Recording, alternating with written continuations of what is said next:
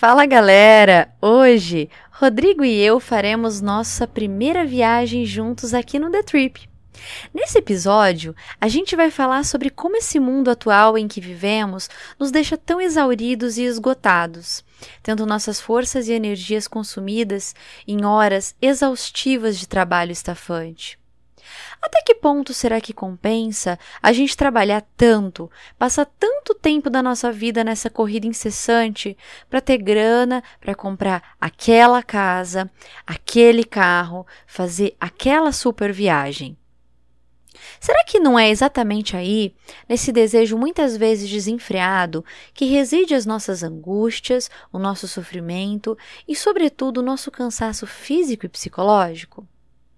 Para essa viagem em especial, a gente gostaria muito que você estivesse sentado confortavelmente na sua poltrona, cama ou sofá.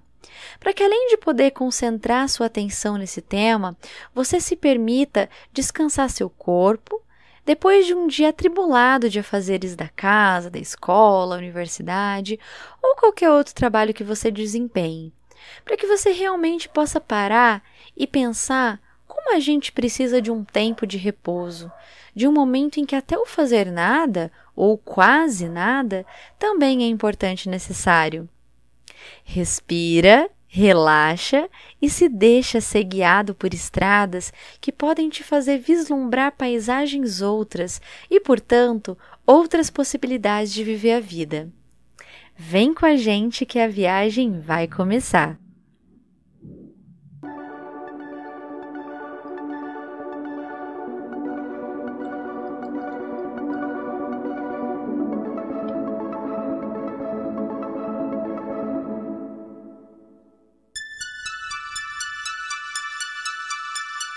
The Trip, o podcast para você viajar pelo mágico universo das múltiplas linguagens.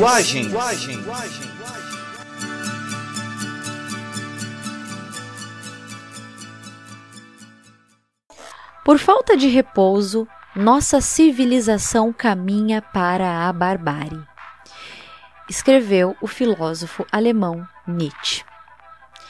Em 2013, pessoal, o Instituto Brasileiro de Pesquisa e Estatística, o IBOP, realizou uma pesquisa e apresentou os seguintes dados. 98% dos brasileiros se sentem cansados mental e fisicamente. E desse percentual, jovens de 20 a 29 anos representam a maior fatia dos exaustos. Ainda partindo dessa pesquisa, o resultado aponta que duas a cada três pessoas já acordam cansadas ou indispostas. É com essa frase de Nietzsche e com esses dados estatísticos que iniciamos o nosso podcast de hoje. Nessa primeira parte, eu vou comentar sobre alguns dos principais tópicos abordados no livro Sociedade do Cansaço, do filósofo sul-coreano Byung-Chul Han. E aí, mais adiante, o Rodrigo vai linkar o tema abordado nesse livro, tecendo conexões com a nossa realidade aqui no Brasil. Ele vai expor a visão dele sobre os trabalhos robotizados e também sobre a renda básica, que é uma das propostas do Eduardo Suplicy.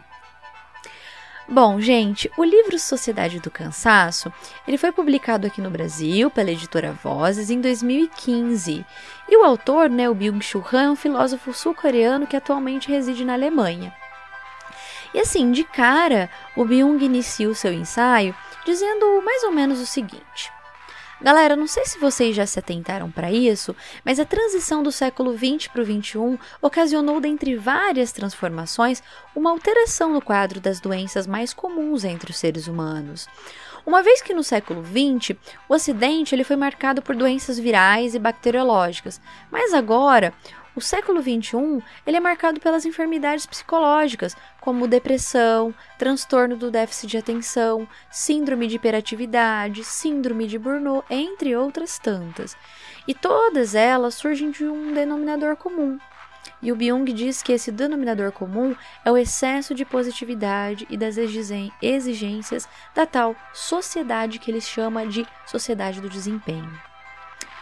Bom, é normal que alguns estejam se perguntando: ué, mas positividade não é uma coisa boa? Calma, não é essa positividade que você porventura possa estar pensando. A positividade a que o Byung se refere, galera, é totalmente oposto. Na verdade, ela é inclusive altamente nociva, porque de acordo com ele, essa positividade ela é geradora de uma violência saturante e exaustiva. E é justamente aqui que o autor ele traça paralelos com a sociedade disciplinar analisada pelo grande pensador Michel Foucault, visto que na sociedade analisada sob essa ótica é, Foucaultiana, a principal característica é o que? A proibição e a coerção. Mas em contrapartida, na nossa atual sociedade, o elemento caracterizador que impera é justamente o poder ilimitado. Tipo assim, você pode fazer tudo. E aí, sobre essa questão, o Byung-Chul Han, ele comenta que quando essa sociedade disciplinar ela começa a entrar em, entrar em declínio, emerge então a nossa sociedade atual, a qual ele classifica como sociedade do, do desempenho e da positividade, que faz com que a liberdade e a coerção acabem coincidindo. E aí, nessa lógica, o explorador é ao mesmo tempo o explorado. Para a gente entender melhor essa linha de pensamento, o Byung-Chul Han ele utiliza como exemplo o slogan da Nike, o Just Do, do It. A tradução seria algo como simplesmente faça. Esse slogan, segundo Byung, ele representa muitos dos discursos que têm por objetivo transmitir mensagens de ações produtivas, dando a ideia de que todas as metas podem ser alcançáveis. Essa troca né, do anterior eu não posso por sim eu posso se dá de uma maneira, e aí que é né, a questão, descontrolada. E é essa maneira descontrolada que acaba gerando muitas dessas doenças neuronais que a gente acaba se deparando ou até mesmo sofrendo hoje em dia. E aí, pessoal, nesse contexto, as doenças psicológicas mais recorrentes, elas seriam provenientes, de acordo com o autor, desse excesso de positividade, causado pelo quê? Né? Por essa quantidade gigantesca de informação, comunicação e estímulos que são características da sociedade pós-moderna. E ainda de acordo com ele, em função de todos esses estímulos super positivos, a capacidade de concentração e atenção do ser humano fica cada vez mais dispersa e fragmentada. E aí, tudo isso acaba comprometendo, inclusive, os nossos processos criativos. O que deixa a obra desse autor ainda mais rica, gente, é que o Byung, ao longo do livro, ele se apoia em obras de grandes pensadores para sustentar os seus argumentos. E uma das obras que ele menciona é o livro Humano Demasiado Humano do Nietzsche, para defender a ideia de que a nossa sociedade precisa valorizar o elemento contemplativo, no lugar de ficar supervalorizando o caráter hiperativo. Bom, vamos lá. Segundo o próprio Nietzsche, abre aspas, em nenhuma outra época os ativos, isto é, os inquietos, valeram tanto. Assim, pertence às correções necessárias a serem tomadas quanto ao caráter da humanidade, fortalecer em grande medida o elemento contemplativo. Fecha aspas. Bom, e por esses e outros exemplos, dá para notar que o Byung-Chul Han diz pra gente que toda essa hiperatividade e toda essa maximização da produção e do desempenho não é algo a ser celebrado, muito pelo contrário. É algo é, que precisa ser visto como um grande retrocesso. Embora eu sei que para muitos né, isso possa parecer algo estranho, né, e também exatamente o oposto. Mas não. Para o Byung, saber dizer não a todo esse excesso de estímulos é uma das capacidades de negação muito mais ativa, muito mais do que a forma de hiperatividade contemporânea. Nessa sociedade do cansaço, pessoal, a gente acaba caindo num grande vazio existencial, porque segundo o Byung-Chul Han, abre aspas, O hipercapitalismo atu atual dissolve totalmente a existência humana numa rede de relações comerciais. Ele arranca a dignidade do ser humano, substituindo-a completamente pelo valor de mercado. Fecha aspas. Bom, para o autor, gente, uma possível seta né, que serviria para mudar os rumos dessa realidade seria, digamos, é, adotar um, no um novo olhar para a vida, uma nova maneira de vivê-la, né? Assim como sugere o Nietzsche, ou seja, o resgate do ócio é o que a gente precisa para que o nosso espírito possa também repousar e reparar todo esse cansaço que é oriundo desse mundo multitarefas em que a gente vive. Bom, pessoal, agora quem vai guiá-los é o Rodrigo, meu companheiro de inúmeras viagens.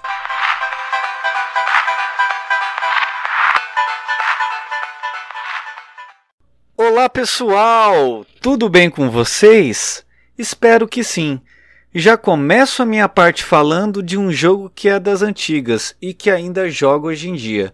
O nome dele é Tibia e falarei do NPC Aldo. Bom, mas o que é um NPC? É um personagem não jogável, em inglês No Player Character. É um personagem de jogo eletrônico que não pode ser controlado por um jogador. Existe um site chamado TibiaWiki, que é como se fosse a Wikipédia do Tibia. E lá eu vi a descrição desse NPC, que é a seguinte: Aldo não está feliz em seu trabalho. Ele apenas não gosta dele. O mesmo para sua vida. E ele é um NPC que negocia itens do jogo. Com este gancho, irei começar para valer a minha parte neste episódio.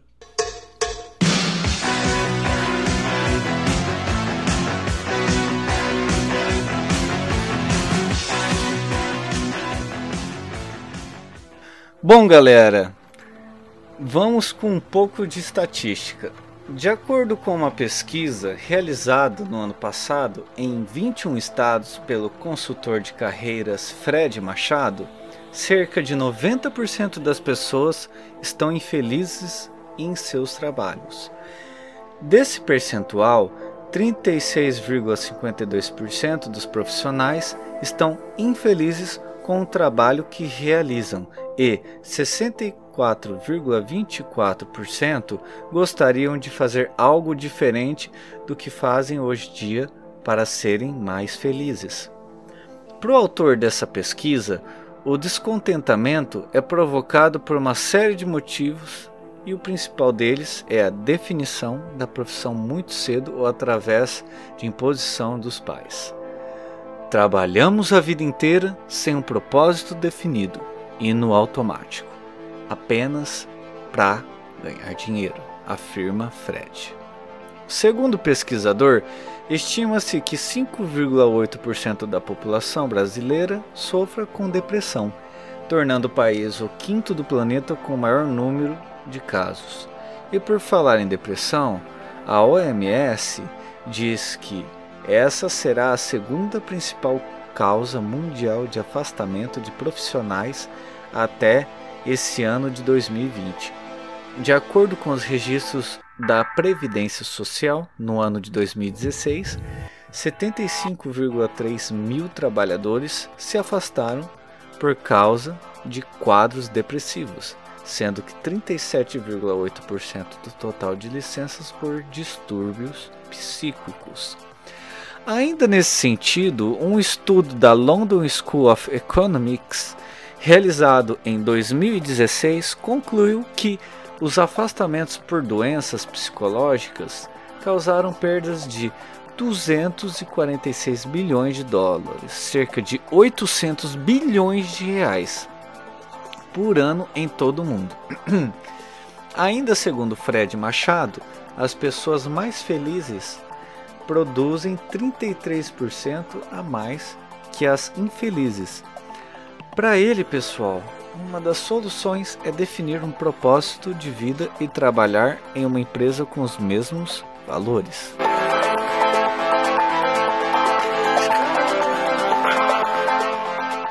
Se a pessoa vai ao trabalho por obrigação, ela não vai crescer, nem será feliz.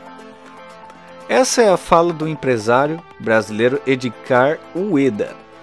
Quem acredita que para que a gente possa evitar situações como essa que ele citou, uma alternativa possível seria mudar o mindset, tendo como base três pilares que seriam a expansão e a resignificação de pensamentos e as mudanças comportamentais. Bom, vamos entender melhor essas questões.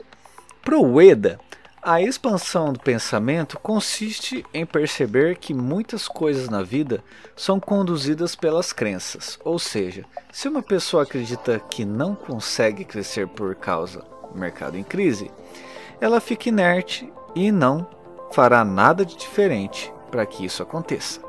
Já as mudanças comportamentais é quando o indivíduo sai da zona de conforto para conseguir melhores resultados. E a resignificação é encarar os fatos por meio de um olhar mais otimista. É claro que, como empresário, ele tem uma visão e um pensamento sobre atitudes que o funcionário pode pôr em prática, sobretudo para contribuir com o crescimento de seu próprio negócio. Acreditar que ele propõe essas alternativas somente pensando no bem-estar do seu empregado seria muita ingenuidade, não é mesmo? E por outro lado, no que diz respeito às pressões sociais, a Raquel Stark, que é coordenadora do curso de Psicologia da Celso Lisboa, menciona que hoje existe uma grande expectativa a respeito do sucesso imposto por um padrão externo, ao invés de ser definido como conceito pessoal de acordo com vocações e valores. Para Raquel, é exatamente essa situação que acaba fazendo com que muitas pessoas se auto-enganem. De acordo com ela, essa infelicidade não é muitas vezes pelo trabalho, mas pela forma com que lidamos com ele.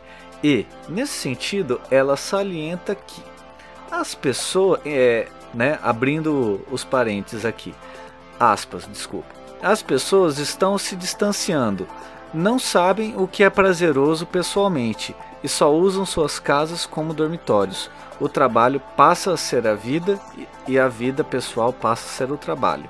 O bom desempenho é importante, mas não pode ser tudo. Fecha as aspas. E por falar nessa relação do trabalho e prazer, deixo nas descrições a sugestão de uma interessante matéria que, de maneira muito clara e objetiva, nos explica Há diferença entre pra, é, trabalhar por prazer e trabalhar por satisfação, uma vez que muitos de nós acab acabamos confundindo e achando que ambas situações são a mesma coisa, quando na verdade não são.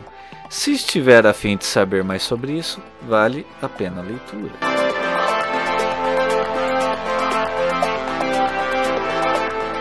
Bom, gente, eu já falei sobre como muitas pessoas, segundo pesquisas, demonstram estar insatisfeitas com o trabalho e o quanto isso pode ser nocivo para a nossa saúde física e psicológica.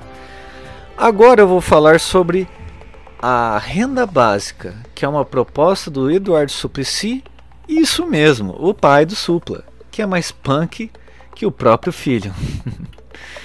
e aí a gente pode pensar que assim, tirando obviamente o lado nefasto dessa pandemia, ela de certa forma acabou contribuindo para que esse tema fosse colocado novamente em pauta e ganhasse a real importância, tendo em vista que muitas pessoas se viram desempregadas ou com a renda reduzida em função da situação que infelizmente estamos ainda enfrentando. Segundo o próprio Suplicy, o projeto da renda básica tem uma série de vantagens abre aspas. Eliminamos totalmente a burocracia envolvida, já que não há qualquer recorte de renda. Eliminamos qualquer estigma ou sentimento de vergonha. Damos liberdade e dignidade ao ser humano. Fecha aspas. Ele afirma. E antes que alguém pergunte se há espaço fiscal para tudo isso, Suplicy esclarece. Abre aspas, tem, é claro que tem. Basta realizar uma proposta de reforma tributária em que passemos a cobrar mais dos que têm maior riqueza e teremos garantia de renda para todos. Fecha aspas.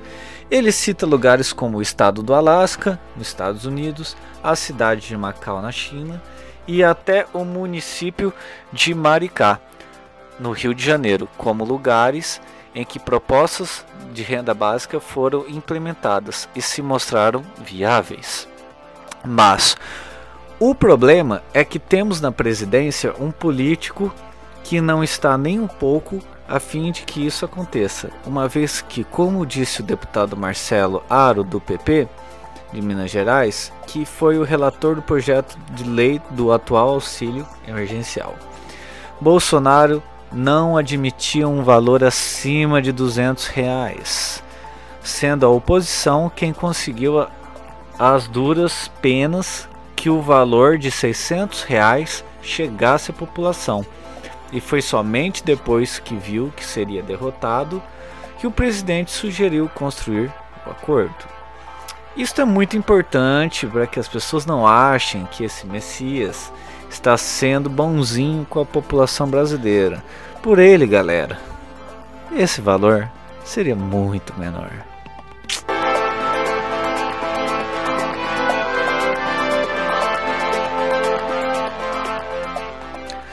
Bom, pessoal, e sobre essa ideia do Suplicy com Thomas Paine, que na verdade é o pai dessa lei, que na minha opinião é revolucionária, vou agora correlacionar o futuro do mundo que será na automação robótica. Sim, isso mesmo.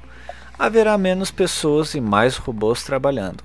Um exemplo que está muito próximo de acontecer serão robôs nos lugares de atendimentos em call centers operadores de caixa no mercado, drive-thru de fast food e em grandes fábricas. Ou seja, robôs fazendo trabalho maçante, mecânico ou muito repetitivo, em que a grande maioria das pessoas não sente prazer e tampouco satisfação em realizá-los. E aí, galera? Como contextualização, eu compartilho com vocês brevemente a minha experiência de quando trabalhei como call center Gente, atender várias ligações ininterruptas em que mal uma finalizava e outra já iniciava era algo muito desgastante, sem contar o tempo de pausa que nos fazia comer mal, engolindo a comida, porque a distância do trajeto de ida e volta por si só já consumia muito dos preciosos e escassos minutos que tínhamos. Olha, pessoal, são tantas situações que acho que qualquer hora eu vou fazer um podcast só falando disso. Mas agora, muitos podem estar se perguntando: Mas Rodrigo, você então é a favor de ter mais robôs trabalhando do que humanos? Olha, galera, eu sei que é complexo esse assunto, mas sim, atualmente sou a favor e explico o porquê. Um dos motivos é que haverá bem menos erros nos procedimentos e uma produtividade muito maior. Mas o desemprego, Rodrigo, será muito maior também? Sim, pessoal, com certeza será.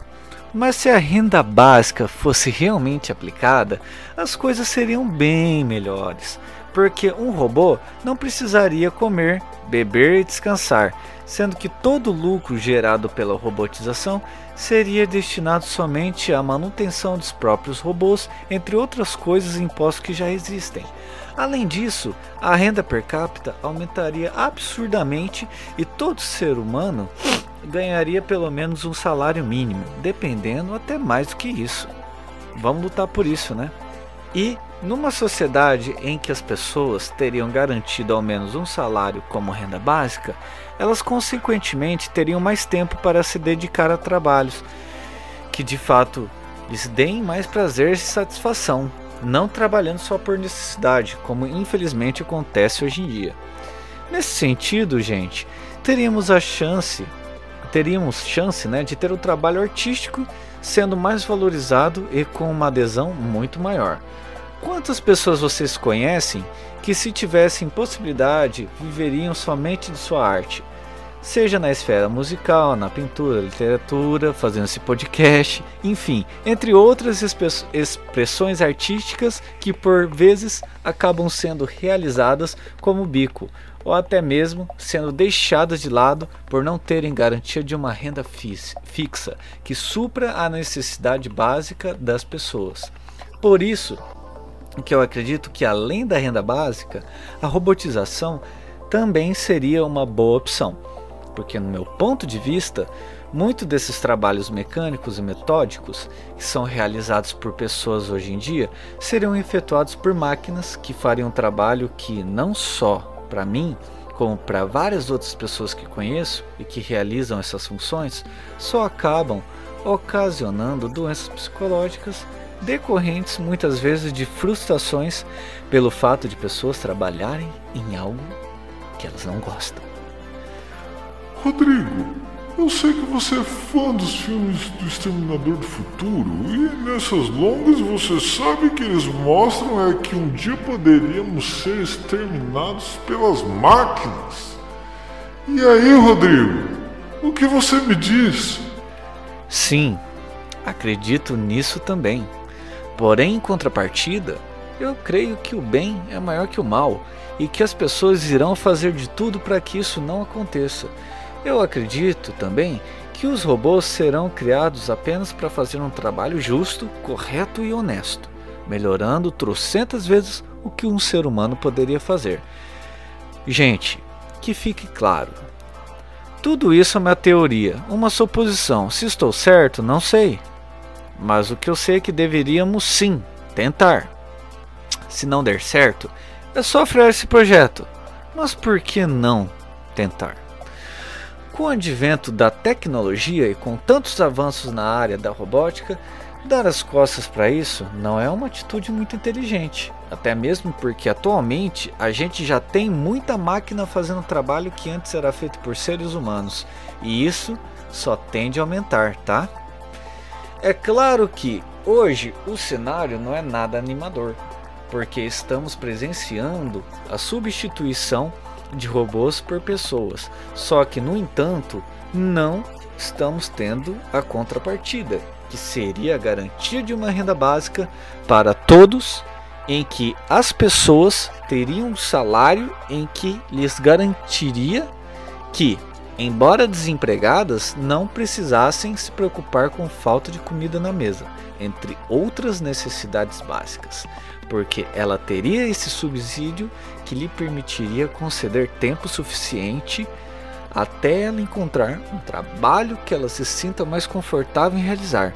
Porque, mesmo que não consiga trabalhar exatamente naquilo que almeja, ela não precisaria se submeter a trabalhos com condições tão precárias, como ainda nós observamos por meio das notícias ou das nossas próprias experiências. Ah, e para quem quiser saber mais sobre renda básica, deixo nas descrições uma entrevista do Suplicy, concedida à Carta Capital, em que ele explica de maneira mais minuciosa sua proposta e, sobretudo, de que maneira se angariariam fundos para que a nação não quebrasse. Vale a pena conferir.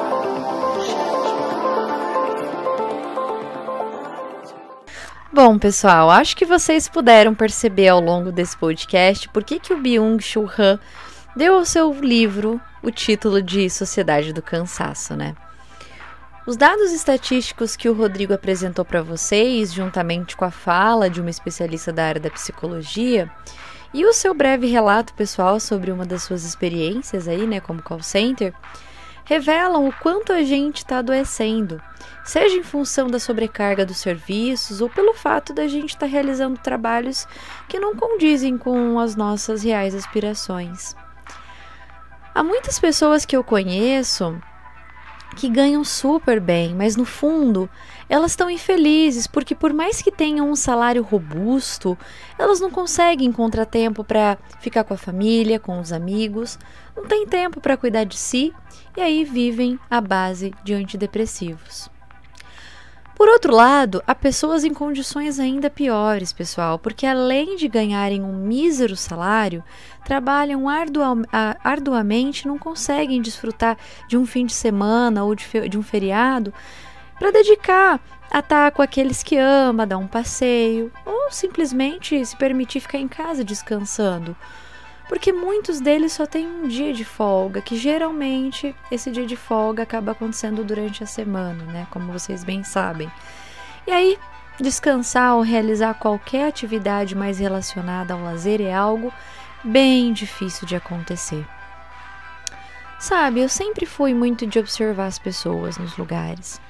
E geralmente, quando eu vou ao mercado, ao shopping ou a qualquer outro estabelecimento nos fins de semana, o que eu vejo muitas vezes é o semblante cansado, né, do operador, da operadora do caixa, do atendente ou da atendente. Um olhar que diz: "Estou exausto, não aguento mais". O que acontece, gente, é o seguinte: independentemente do tipo de trabalho, muitas pessoas hoje se encontram esgotadas. Seja por trabalharem demais, ou não, né, e não terem tempo em função de trabalharem muito, seja por trabalharem naquilo que não gostam, ou seja, por além de trabalharem demais em algo que não se identificam, ganham um salário mísero que mal dá para pagar as contas. O fato é que o modelo que a gente tem de sociedade hoje faz a gente ficar assim, cansado de muitas vezes termos um bom salário e não conseguirmos tempo para usufruí-lo, ou fartos, né, de trabalharmos incessantemente e além de não termos tempo, não recebemos um salário condizente com todo o nosso esforço.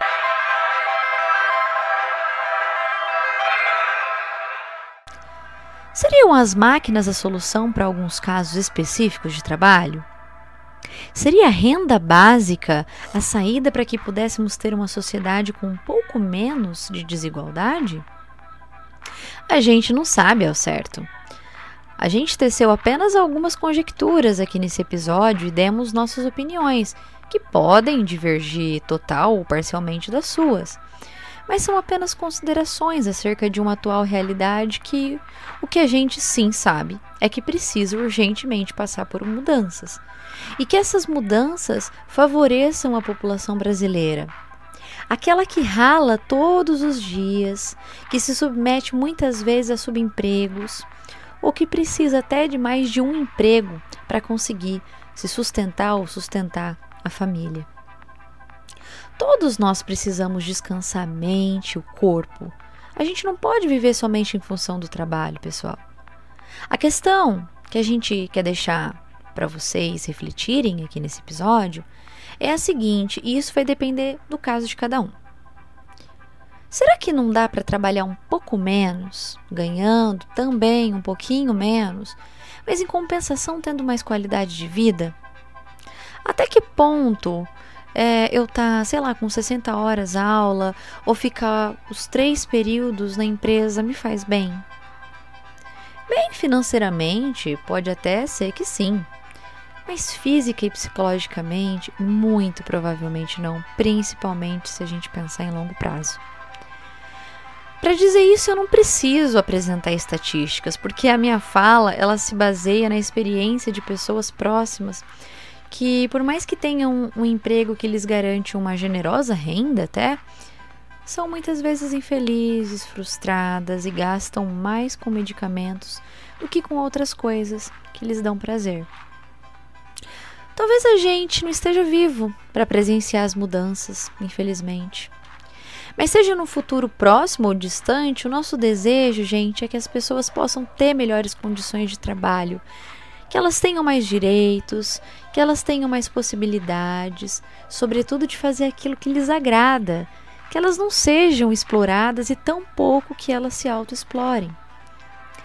Que as pessoas saibam que o excesso dessa positividade lhes será danoso e que é normal não dar conta de fazer tudo, porque às vezes a gente não pode fazer e nem é preciso fazer tudo, querer abraçar o mundo. Que a nossa sociedade do cansaço e do desempenho você dá mais espaço para a sociedade da contemplação, do descanso físico, mental e espiritual, de que tanto a gente está necessitado. Mas para que tudo isso aconteça, primeiramente é preciso que essa sociedade seja mais justa, mais humana e bem menos desigual. Onde todos nós tenhamos oportunidade de viver com muito mais dignidade. Que essa nossa utopia encontre eco no futuro, para que tenhamos força para seguir caminhando em direção a essa sociedade mais igualitária. Bem, é isso, pessoal. A gente espera muito que vocês tenham gostado desse podcast. A gente agradece muito aqueles que nos acompanharam até o final e esperamos todos vocês na nossa próxima viagem. Hoje a gente finaliza esse episódio com mais um poema do nosso grande amigo Flávio Ranucci. Um beijo e até a próxima viagem. Um beijo, galera. Até mais.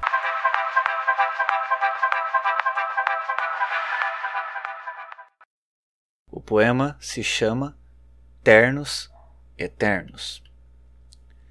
Ternos no trem, eternos nas ruas, ternos que vêm, eternos que vão, de gravata e paletó, ternos no escritório, eternos no bar, ternos que não param de andar, eternos que não sabem chorar eternos que já venderam a vida, eternos que nunca encontraram a saída, ou qualquer lugar na madrugada, ternos e eternos, que fogem de casa, que vivem nas ruas, que matam o tempo e morrem por ele.